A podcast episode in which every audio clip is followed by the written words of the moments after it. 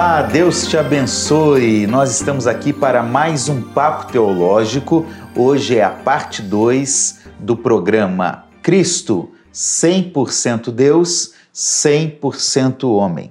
Eu quero lembrar que este é um programa da Igreja Missionária Evangélica Maranata e do Instituto Bíblico Maranata. Você pode conhecer um pouquinho mais sobre nós por meio das nossas redes sociais se inscreva no nosso YouTube, uh, marca lá o, o, uh, o sininho para você receber os nossos vídeos. Você também pode seguir a Maranata no Instagram e no Facebook e assim acompanhar um pouco mais sobre quem nós somos e o que nós fazemos. Nós estamos muito felizes de ter você aqui e nós vamos dar continuidade com os mesmos amigos e irmãos pastores que estavam no programa anterior. Pastor Patrick, tudo bem? Seja bem-vindo mais uma vez. Tudo bem, Deus abençoe pastor Assir, pastor Marcelo, vocês que estão conosco, que Deus continue nos abençoando. Pastor Marcelo Matias, pastor da nossa igreja em 25 de agosto. É Jardim 25 de agosto? Jardim 25 de agosto. 20, Jardim 25 de agosto, Duque de Caxias, a nossa igreja mais nova né? e o nosso mais novo pastor. É, é verdade, é? verdade. É isso aí. muito bem. Seja muito bem-vindo mais uma vez. Maravilha, pastor Patrick, pastor Assir, que maravilha, que bênção estar aqui mais uma vez. E sei que este tema é um tema que irá abençoar demais as nossas vidas e você que está nos ouvindo e assistindo, porque nós vamos falar da pessoa de Jesus. E eu sei que por isso, mais uma vez, nós seremos abençoados. Amém. Olha só, se você não assistiu a parte 1, volta lá, procura na, nos vídeos dentro do nosso canal no YouTube e assista, porque vale a pena e também, claro, porque é uma sequência lógica dos assuntos que estão sendo tratados. Se você tem alguma pergunta, alguma dúvida, você pode colocar ah, nos comentários e nós responderemos assim que possível. Compartilhe esse vídeo com alguém para abençoar a vida de alguém e também divulgar uh, um pouco mais sobre Jesus, falar um pouquinho mais sobre teologia e contribuir para a formação da igreja. Tá certo? Nós vamos iniciar orando, pedindo que Deus nos abençoe nesse programa, principalmente por tratarmos de um assunto tão sério como este. Pastor Patrick, por favor. Oremos. Senhor, muito obrigado por essa oportunidade, por esse espaço, por cada vida de cada um que está conosco hoje, Pai.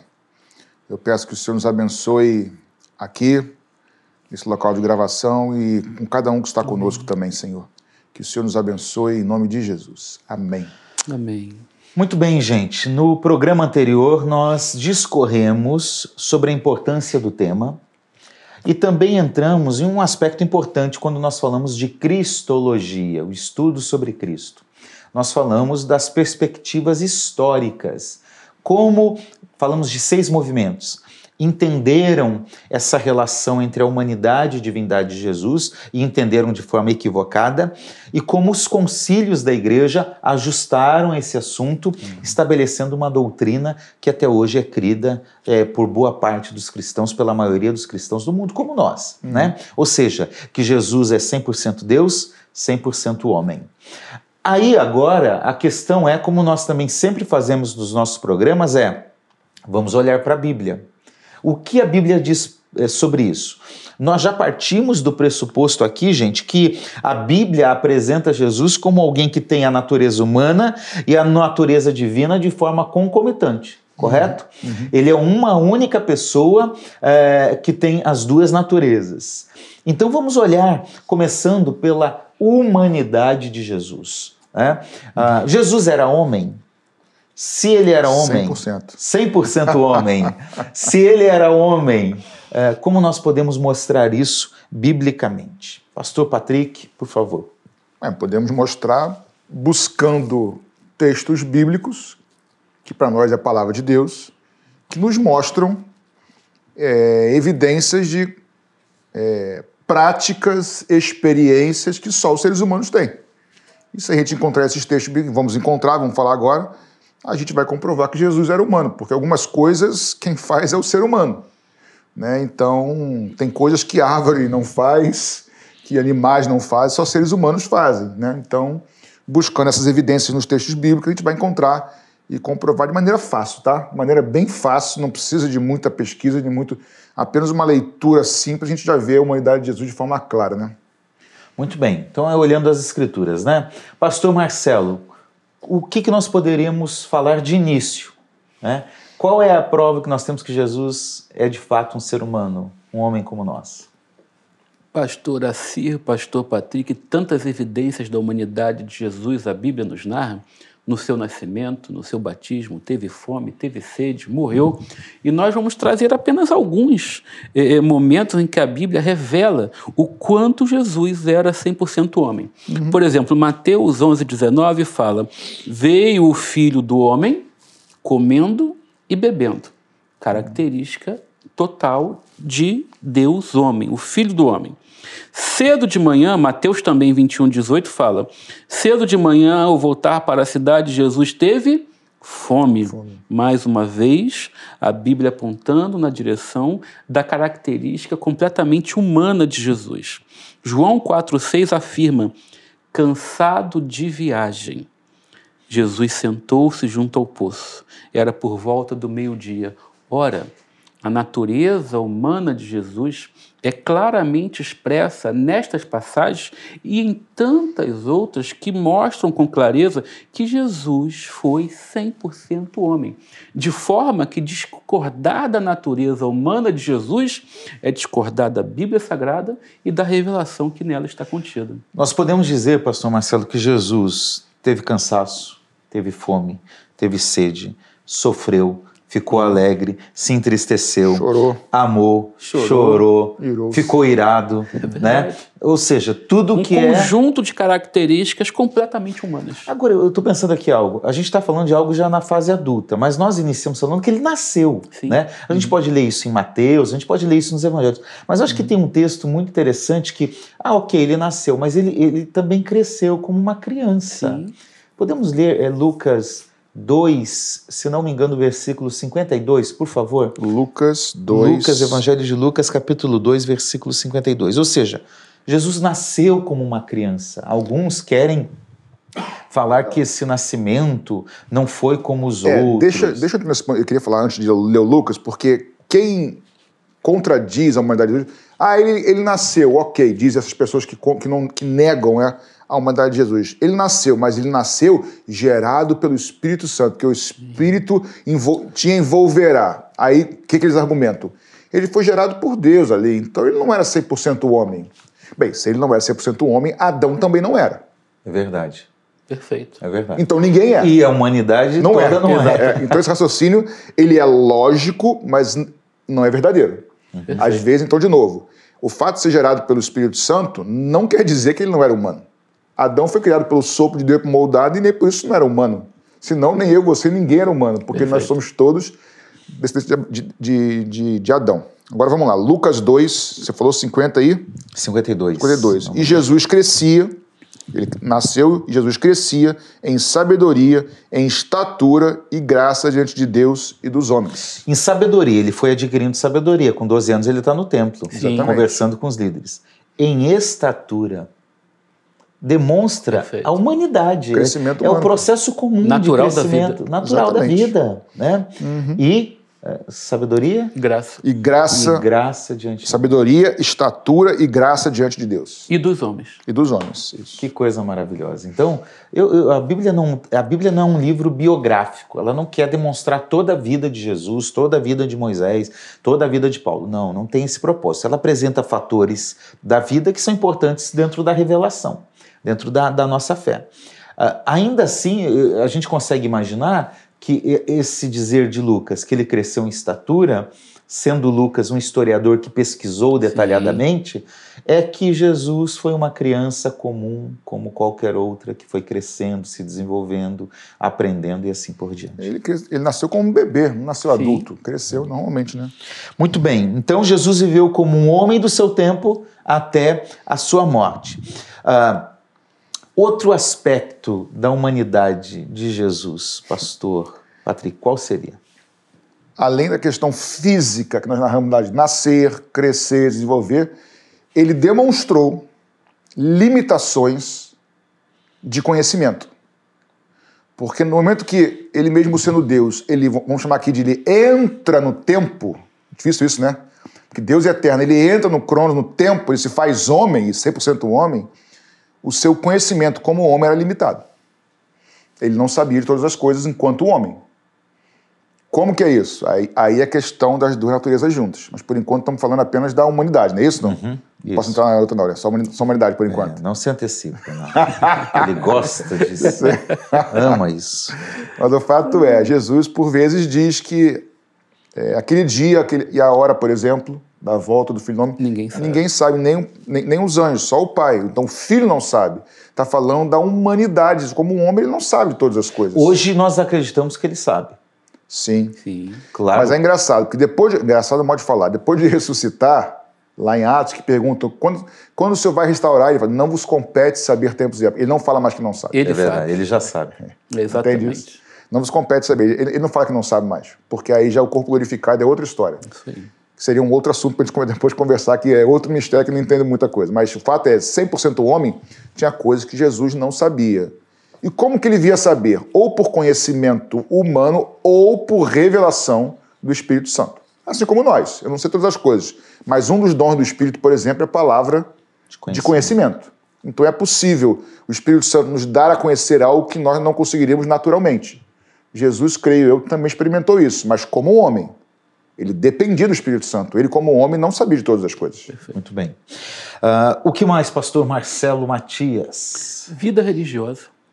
Ele desenvolveu uma vida religiosa comum, enquanto na guarda de seus pais, levado pelos seus pais, tanto que a Bíblia relata esse texto que nós lemos, em que ele foi levado pelos pais ao templo e depois ficou lá conversando, discorrendo com os doutores da lei.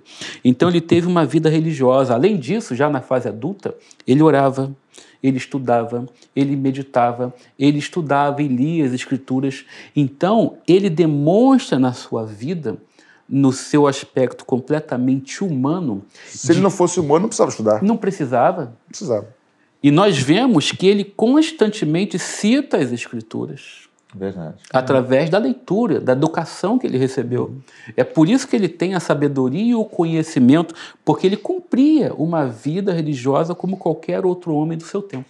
Ah, é- eu acho que é Lucas que diz: como de costume, Jesus foi à sinagoga. Lucas, Né? Sim, como de costume. Eu- eu- dá uma olhada se é 4,15. Ah, eu não lembro se é 4,15, mas um dos evangelistas, se eu não me engano é Lucas, ele diz exatamente isso. Como de costume, Jesus foi à sinagoga. Como de costume, Jesus foi orar. Ou seja, não era uma prática, pastor Marcelo, pontual, circunstancial. Jesus desenvolveu Cumpria uma o vida. ofício religioso. E aqui tem uma- um- algo importante, porque alguns, eu entendo o que querem dizer, alguns dizem, ah, Jesus não era religioso. Né? Ou querem é, afrontar a religião, a religiosidade no bom sentido Sim. aqui, a religiosidade que, Sim. que Tiago diz, a boa religião, né? A, a- a religião como aquilo que liga o homem a Deus. Jesus foi um homem religioso, ele ia ao Exatamente. templo, ele ia à sinagoga, ele orava, ele conhecia as escrituras. E Jesus aponta para a gente que se ele, Jesus, foi à sinagoga, foi ao templo, nós não podemos, por causa da pessoa de Jesus, estarmos afastados do templo. É porque esse termo hoje, né, religiosidade, que tornou uma- um, Exatamente. Um algo sentido, pejorativo. né? Pejorativo, é. Mas não é. Mas a- além de, de vida religiosa, Jesus foi tentado. Sim, Perfeito. e esse é um aspecto importante da Sim. humanidade dele, porque Deus não tentado. seria tentado. Não. Perfeito. Deus não pode ser tentado. Ele foi tentado por Satanás e venceu, sem pecado. Vamos ler esses textos, pastor Patrick? Eu acho que nós podemos ler. Quais são os textos? Vamos lá. Mateus 4, 4. Quatro. E aí eu vou pedir Tem pastor Marcelo? Abrir Hebreus 4, 15.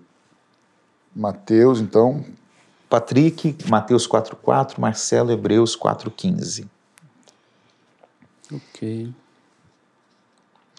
Mateus 4,4 diz: Jesus, Jesus, porém, respondeu: Está escrito, o ser humano não viverá só de pão, mas de toda palavra que procede da boca de Deus. Eu acho que a gente podia ler um outro texto aí, É. ver se não tem o texto que diz que ele foi levado ao deserto para ser tentado um pouquinho Não, é- antes. Antes.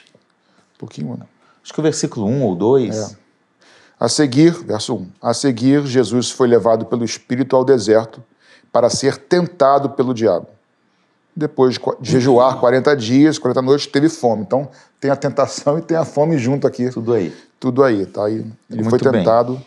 Jesus foi tentado. Depois o escritor aos Hebreus vai, vai reafirmar isso, não vai? Exatamente, 4,15, Hebreus 4,15. Porque não temos sumo sacerdote que não possa se compadecer das nossas fraquezas. Pelo contrário, ele foi tentado em todas as coisas, a nossa semelhança, mas sem pecado.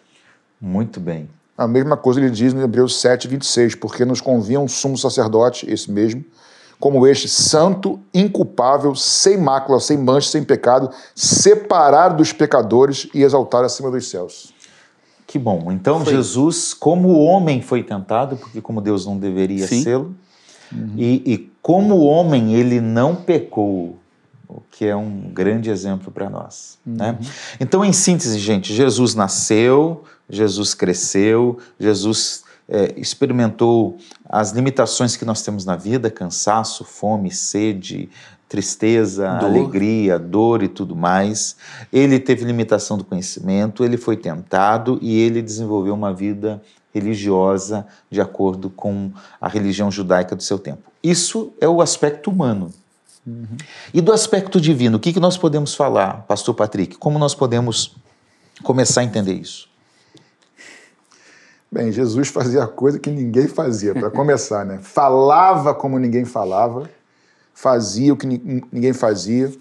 Primeira coisa, podemos destacar os inúmeros e incontáveis sinais e prodígios que ele realizou, ainda que alguns no passado profetas possam ter feito, e é verdade, fizeram, mas nenhum com a mesma proeminência, assiduidade, frequência. João vai falar que se fossem escritos todos os sinais não caberiam nos livros, só um modo de falar. Então, assim, não foi um algo específico. Ele viveu uma vida intensa, curando, salvando, libertando, é, ressuscitando, levantando o coxo. Então, assim, essas são evidências de, de, de sinais que são inegáveis para começar. Isso. E muitas outras coisas também, né? Claro, claro.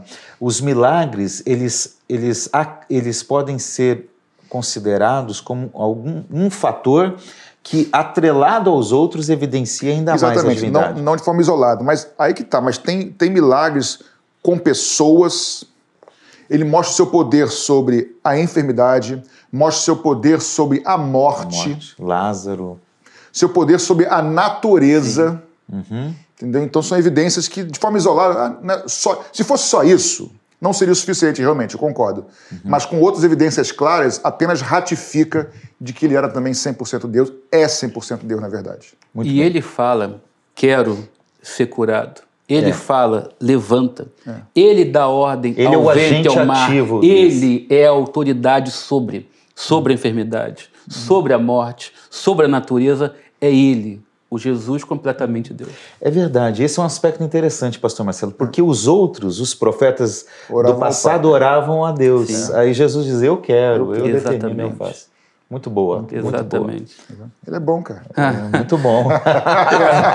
é a inspiração aqui, cercado de sabedoria. É, muito bem. O que mais, pastor Marcelo? Complementando aí a sua. Em outros aspectos, ele próprio Cristo reconhecia e anunciava a sua divindade. E eu acho, eu acredito que tem um texto que ele é fundamental para que a gente compreenda isso. Porque Jesus fala em João 8,58 o seguinte: Jesus respondeu: Em verdade, em verdade lhes digo que antes que Abraão existisse, eu sou. Esta frase é um atributo exclusivo de Deus que só Deus pode falar eu sou. E Jesus afirma isso. Antes a pré-existência. Antes que Abraão existisse, eu, eu, sou. E aliás, ele usa a mesma expressão que Deus Exatamente. se revela a Moisés no, no êxodo. êxodo. Exatamente. Então, quando os judeus ouviram Jesus dizendo eu sou, eu eles entenderam muito bem o que ele quis dizer. Quem eu vou dizer que está me enviando para libertar vocês? Diga que o eu sou, é Deus falou. E a discussão ali de João 8 é os judeus com Jesus, né? Exato. né? Ou seja, o que, que ele diz assim? Eu sou o Deus de vocês lá do, do deserto que libertou vocês. Eu sou esse Deus. Eu sou esse Deus. Eu sou o eu sou. Essa, essa afirmação realmente é. é... Então, Jesus está se igualando em essência ao Pai. Uhum. Hebreus também tem um texto muito bom, não é, pastor? Hebreus capítulo 1. Depois você lê em casa capítulo 1 de Hebreus, que é, ele é tremendo. Não vou ler todo não, mas começa dizendo assim, é, pois ao qual dos, ou melhor, no começo, antigamente Deus falou muitas vezes, de muitas maneiras pelos profetas, mas agora ele fala pelo Filho. E aí começa a falar sobre o Filho de Deus, sobre Jesus. E aí, Hebreus 1, verso, vou ler 7 e 8 só para vocês entenderem. Ainda quanto aos anjos diz, aquele que os seus anjos faz ventos e a seus ministros labaredas de fogo. Mas a respeito do Filho diz, isso é Deus Pai falando, a respeito do Filho diz, o teu trono, ó Deus, é para todo sempre. Cetro de justiça é o cetro do teu reino. Deus Pai chamando o Filho de ó Deus, o teu trono. Aí continua no verso 9: Amaste a justiça, odiaste a iniquidade. Por isso, Deus, o teu Deus, que tremendo isso, né? Te ungiu com óleo de alegria, como na... e continua. Ou seja, Está chamando o pai chamando o filho por duas vezes de, de Deus. Deus. Continua. E diz ainda: No princípio, Senhor, lançaste os fundamentos da terra. Ou seja, Jesus é criador. Exato. Não só o pai. O pai, o filho e o espírito. A trindade é criadora. Então, esse texto de Hebreus 1 aqui, se lê com cuidado, ele é claro e evidente. Nós temos que fazer um papo teológico sobre trindade. Tá apontando para mim por quê? Ameaça, assim. Porque ó. logo, logo eles vão descobrir. É, vão descobrir.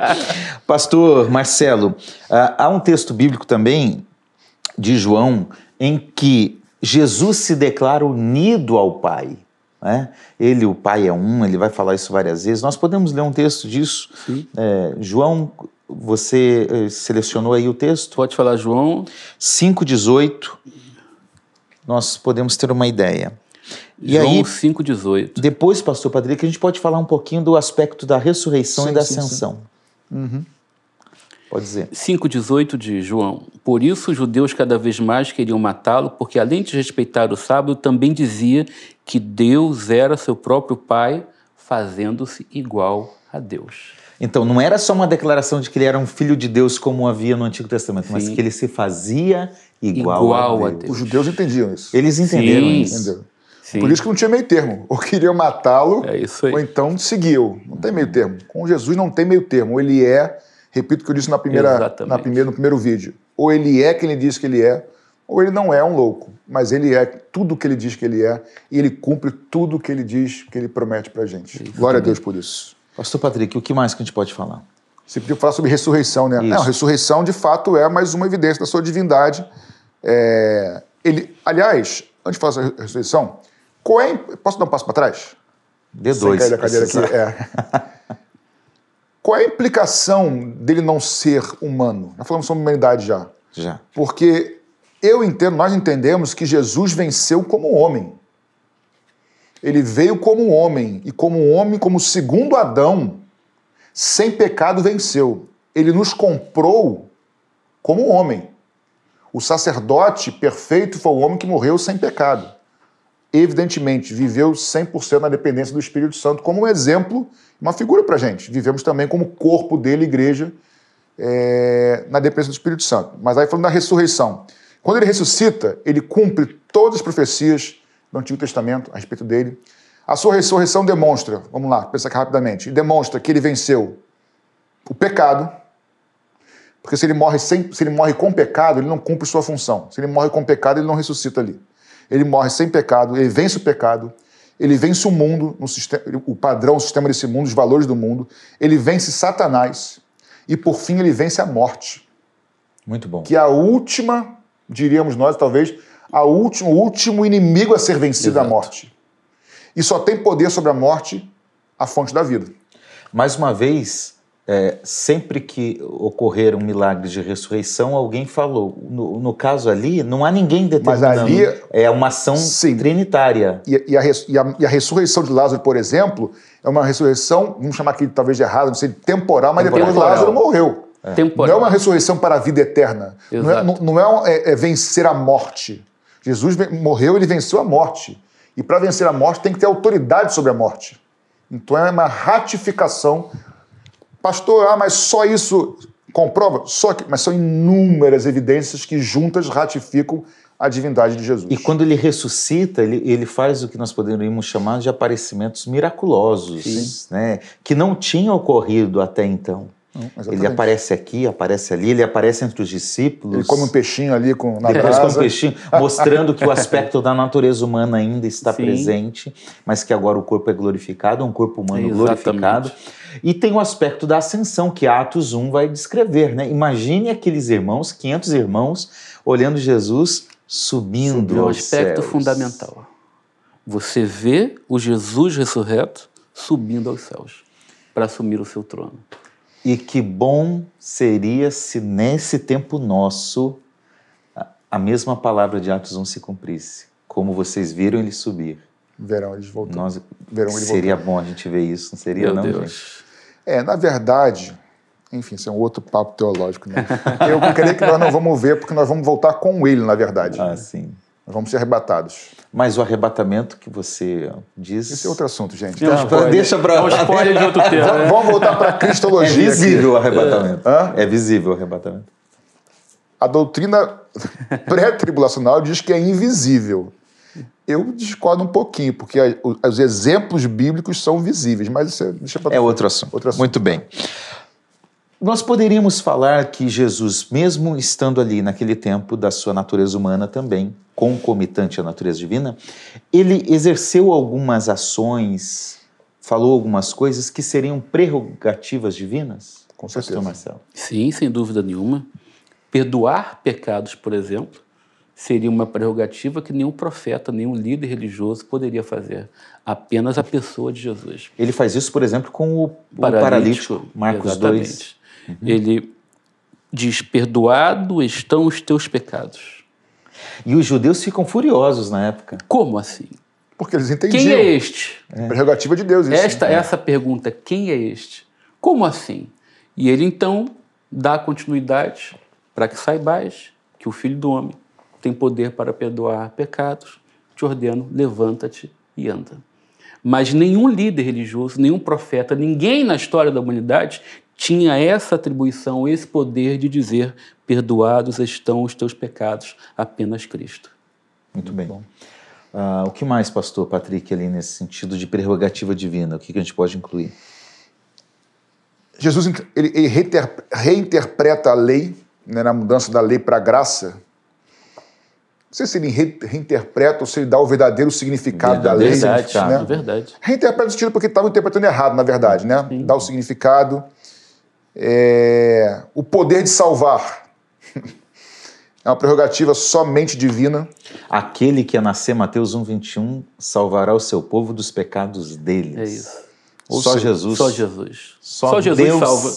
Só Jesus salva, Salva, só é. Jesus sendo Deus. É isso aí. Salvaria. Ou seja, esse é o motivo. Se ele não for homem, tem complicações. Se ele não for Deus, também tem Exatamente. complicações. Muito bem, gente. A gente já pegou alguns textos bíblicos, não dá para a gente se deter a todos, tá? O nosso papo é teológico. Então, o que nós temos é algo, gente, que é pela fé. Anselmo de Cantuária, lá no- na Idade Média, no século XI aproximadamente, ele chega à conclusão seguinte: tem coisas que eu, que eu não entendo para crer. Tem gente que quer entender, eu tenho que entender tudo para crer. Anselmo vai dizer o seguinte: eu creio para entender. Então eu primeiro creio, depois eu assumo essa crença, e depois eu vou entendendo. Talvez alguém poderia perguntar para nós três aqui, ou para qualquer teólogo da atualidade, cristão, ortodoxo, dizendo assim: explique isso ah, racionalmente. Não tem como. O Assir, pegando teu gancho, o assunto é cristologia, mas deixa eu falar algo de trindade que é interessante. O Erickson, comentarista, ele fala o seguinte: não é dele, não, ele cita alguém, tá? Mas ele fala o seguinte: que sobre a trindade, tente explicá-la e perca a sua cabeça. Que é, É isso. complexo.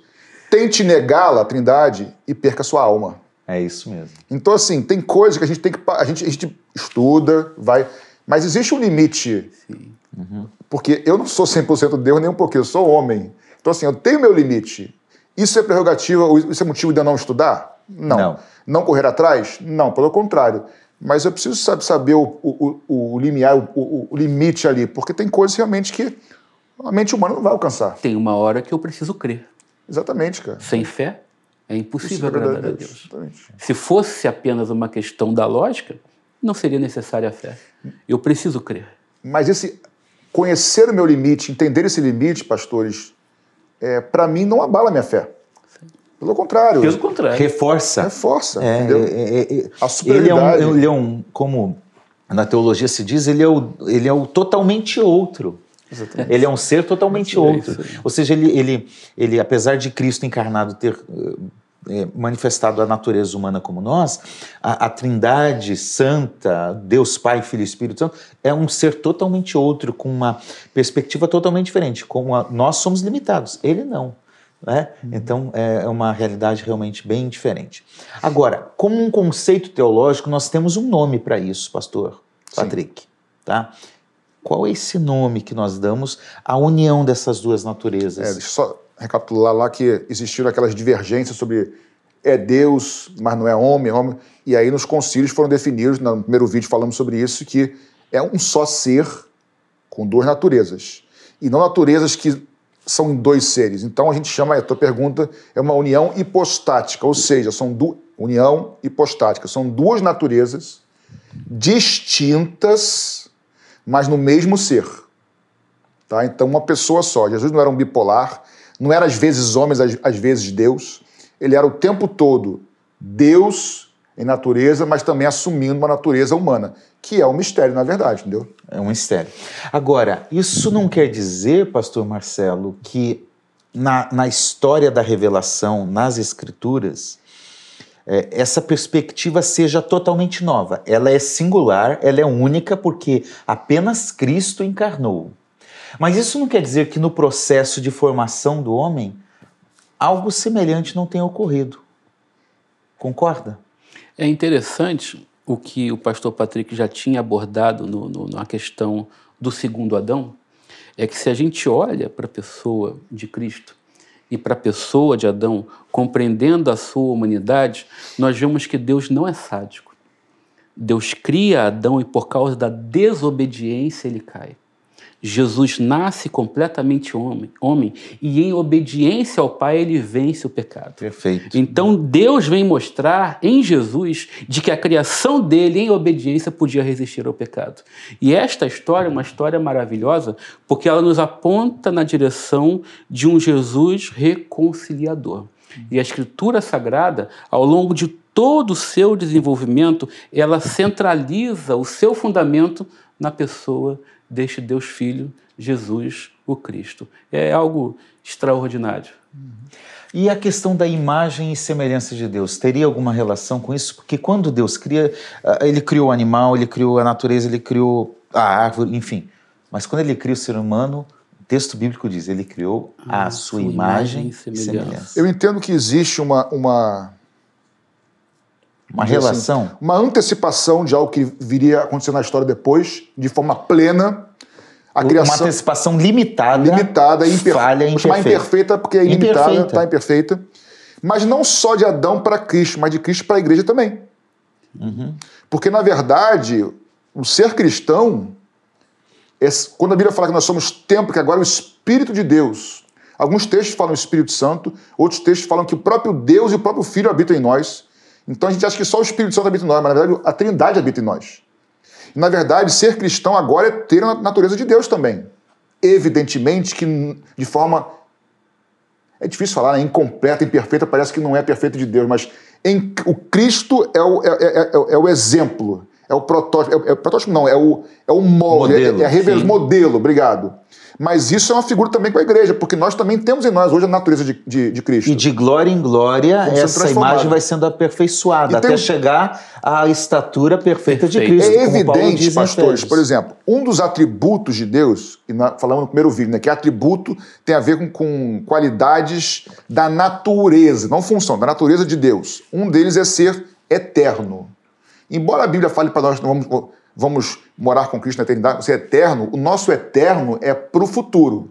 Na matemática não tem o mais infinito e o menos infinito, mas na verdade nós vamos ser eterno para frente na história. Nós nunca vamos ser eterno para trás, no passado. Deus é eterno porque Deus é atemporal. Nós nunca seremos atemporais, tá? Nunca seremos deuses. Embora nós nunca sejamos deuses, nunca vamos ser, tem um texto de João com demora que diz assim: Nós somos filhos hoje, porque ainda não se manifestou o que haveremos de ser. Porque quando ouvirmos, seremos semelhantes a Ele, iguais a Ele. Cara.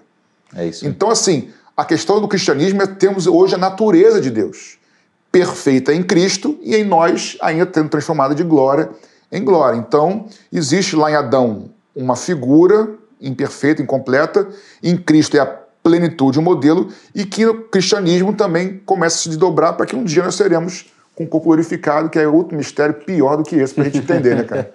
Então, gente, em síntese aqui, em Cristo nós temos as duas naturezas, natureza humana, natureza divina. Nós não conseguimos explicar de fato como isso se dá, por que se dá. A gente só sabe o que a Bíblia diz, que isso existe. E por isso nós cremos. Nós uhum. cremos na Bíblia como palavra de Deus. Nós aceitamos e acreditamos o que a Bíblia diz. E por isso nós apenas desfrutamos dessa realidade uhum. revelada a nós. Uhum. Tá certo? Perfeito. Nós já, principalmente no primeiro programa, eu acho que valeria a pena a gente pontuar alguns aspectos aqui. Nós fomos tentando fazer uma ponte, olhando para o passado, mas trazendo algumas coisas da atualidade, tá? Eu gostaria de nós reiterarmos isso, porque um problema em relação à, à, pessoa de Jesus, seja sua humanidade ou divindade, um problema cristológico também é atual. E, e, e, em que sentido nós poderíamos dizer que isso é bem atual? Posso? Pode. Eu penso o seguinte: nós citamos no primeiro vídeo a questão do gnosticismo, por exemplo. Bem rapidamente, em 30 segundos. Eles criam que o espírito é bom e o corpo, matéria, é ruim, má. Isso significa que o que eu faço no meu espírito não interfere, não, tem, não, não comunica com uma parte material, e nem vice-versa. Portanto, segundo os gnósticos, eu poderia evoluir espiritualmente e viver de qualquer maneira na carne, porque não implica no espírito isso. Tá? Isso se aplica hoje, porque eles não criam que Jesus poderia ser Deus e ser homem, porque é uma coisa separada da outra. Então, se ele é Deus espiritual, ele não pode ser homem. Tá. O que, que tem a ver com hoje? Eu olho para a Bíblia e vejo que Jesus venceu. Ah, mas ele não venceu como um homem, venceu porque era Deus, pô. Então também não preciso vencer. Uhum. Eu não sou Deus. Uhum. E aí eu deixo. Isso é um erro. Ele venceu como homem. E Paulo, e, e eh, Paulo vai dizer em Romanos que agora, pois, condenação nenhuma há para aqueles que. Passo para trás. O bem que eu quero fazer, eu não, eu não faço. O mal que eu não quero fazer, esse eu faço. Alguns leis deixam assim, tá vendo? Paulo, Paulo era Paulo e vivia pecar, em pecado aí, ó. Não se controlar. Mas Paulo está dizendo isso. Ele diz: Que miserável homem que sou.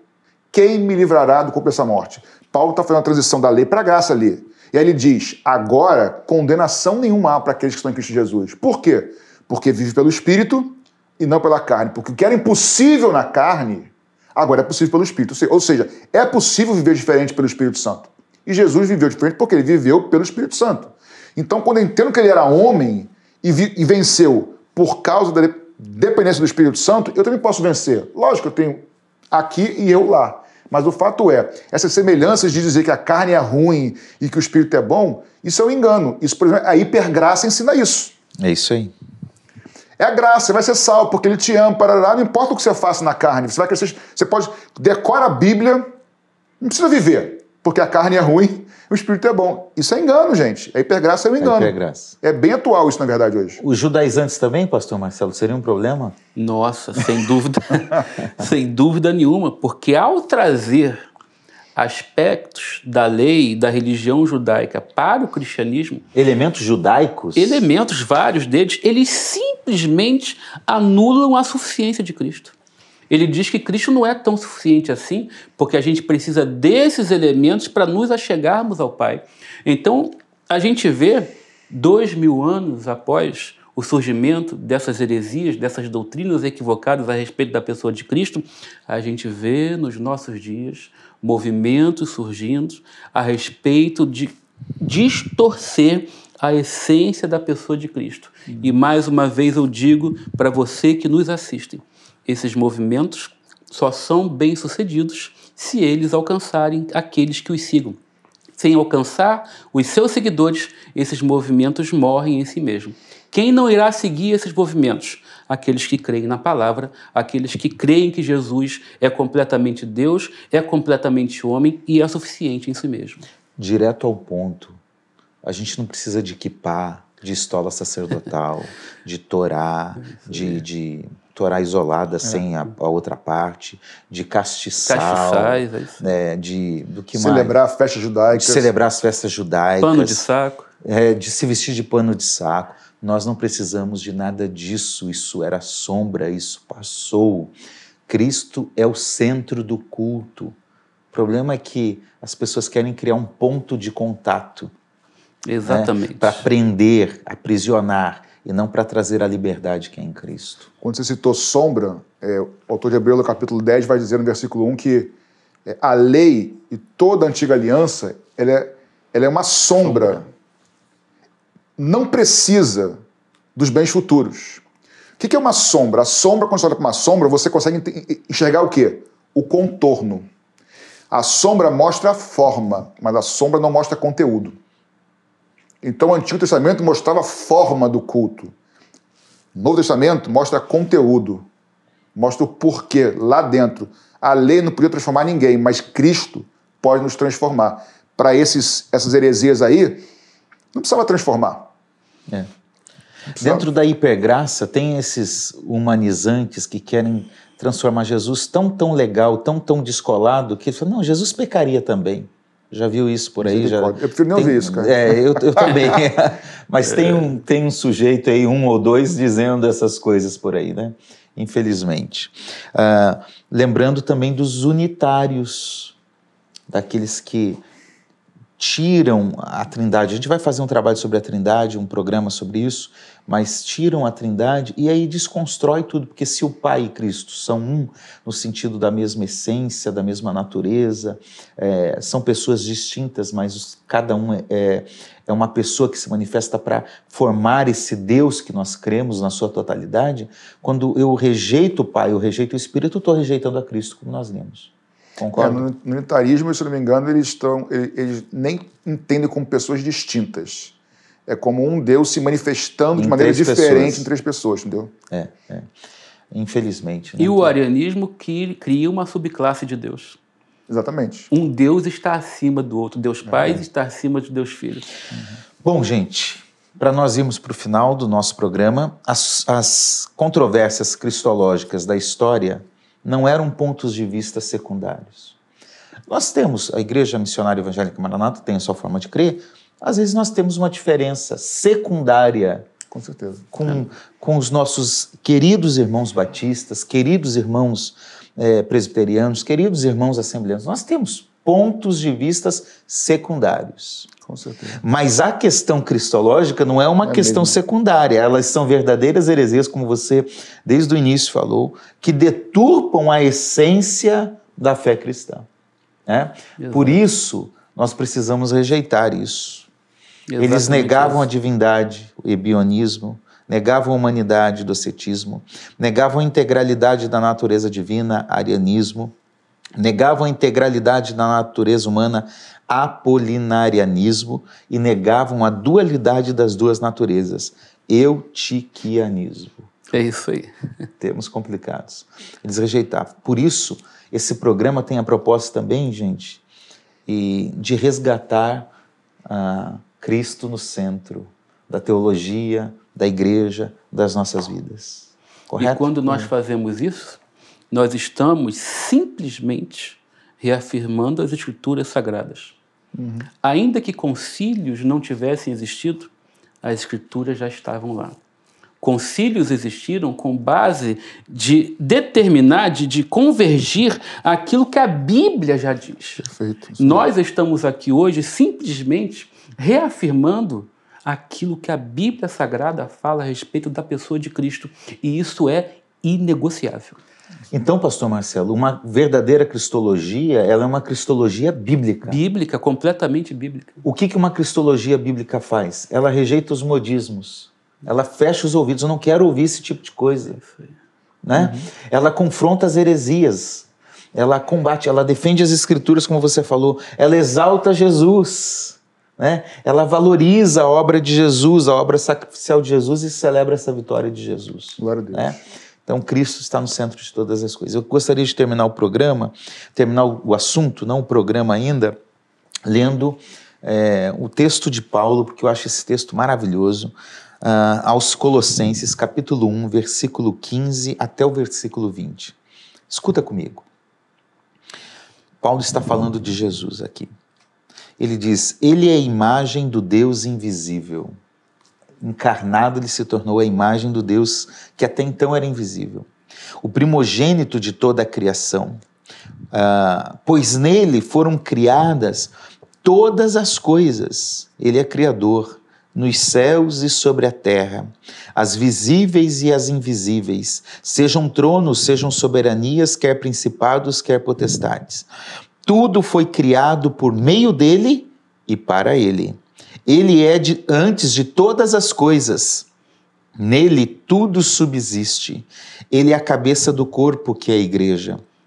Ele é o princípio, o primogênito dentre os mortos, para ter a primazia em todas as coisas porque Deus achou por bem que nele residisse toda a plenitude, e que, havendo feito a paz pelo sangue da cruz, por meio dele, reconciliasse consigo mesmo todas as coisas, quer sobre a terra, quer nos céus. Glória a Deus. Aleluia. Glória a Jesus. Glória a Jesus. Aleluia. Glória a Jesus. Que texto maravilhoso. Eu fico até é. É, arrepiado e emocionado de ler um texto como esse. Glória né? a Deus.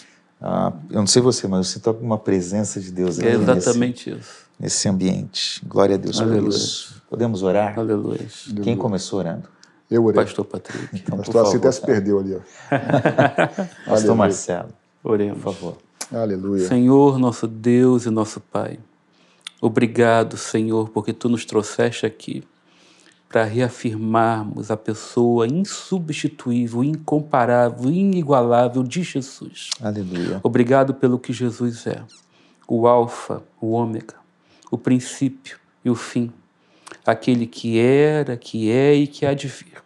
Obrigado porque nele, em Jesus, está a nossa redenção. Obrigado porque em Jesus nossos pecados foram perdoados. Amém, Obrigado Jesus. porque por causa de Jesus, nós venceremos a morte.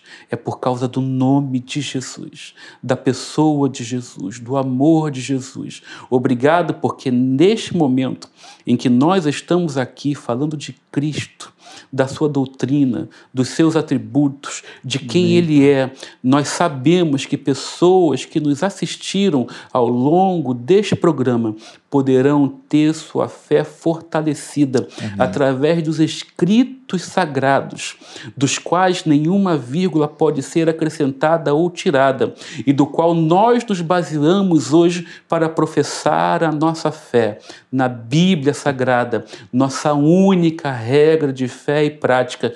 Por isso nós te agradecemos, te bendizemos no nome de Jesus. Amém. Amém. Amém. Que Deus possa abençoar a sua vida, a sua família, a sua história e que você dê o seu coração a Jesus. Deixe ele reinar em sua vida. Certamente você não vai se arrepender. Amém. Eu quero lembrá-los que este é um programa da Igreja Missionária Evangélica Maranata. Esse programa ele é sustentado por pessoas que amam esta causa, que amam o Evangelho, que amam a Igreja de Jesus e que ofertam e dizimam para que este programa, para que as igrejas continuem abertas, para que tantas coisas sejam realizadas. Eu quero convidar você a, a fazer parte disso também. Não é por obrigação, não é por força. É se você sentir é, isso no seu coração aí queimando, contribua conosco. Na tela está passando uh, um QR Code, está passando o número das nossas contas, do Pix. Você pode contribuir de alguma forma e apoiar para que esse trabalho continue alcançando a vida de mais pessoas. E que Deus assim possa te abençoar e recompensar por sua decisão voluntária e graciosa de abençoar o reino de Deus.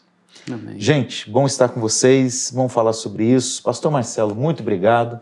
Fica preparado, preparado que logo, logo você volta. oh, misericórdia, tá Deus é bom. Foi bom, muito bom. Deus te abençoe, viu, querido? Amém.